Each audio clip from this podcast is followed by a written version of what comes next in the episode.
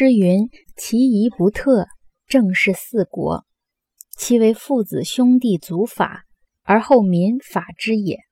此谓治国在齐其家。”诗这里是指《诗经》曹风诗鸠。其仪不特，仪是仪表操守的意思，特是差错的意思。连起来的意思就是说，《诗经》曹风诗鸠说，君主的仪表操守没有差错，可以匡正四方的国邦。君主作为父亲、儿子、兄弟时的行为，可以成为模范，然后人民才会效法他。这就是治理国家的基础。在于安顿家庭。到这里呢，第九章就结束了。最后这一部分是第九章的第四节。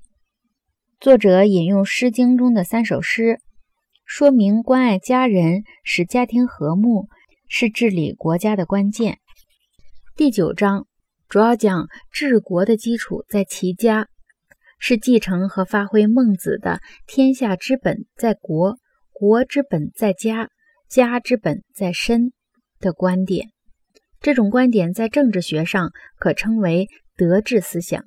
政治需以道德为基础，在此意义下，德治思想并无问题，因为政治需以道德为基础，有其合理的一面。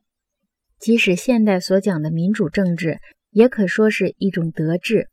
因为民主政治的基础在于自由、人权这些普世价值，它们并非经验对象，而是人们的道德反省。尊重每个人的天赋权利，包括人身自由、思想自由、言论自由、宗教自由等等。所以，一般人将传统文化的德治与现代社会的法治对立，其实并不准确。不过，话说回来。儒家传统讲德治，与现代民主政治比较，却有一明显的缺点：统治者的道德操守只是政治的必要条件，民主政治同样也有这方面的考量。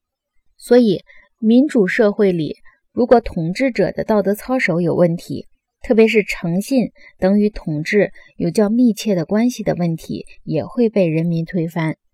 然而，道德只是众多的必要条件之一，其他如统治者的才能、政治制度的完善等等，儒家传统都忽略了。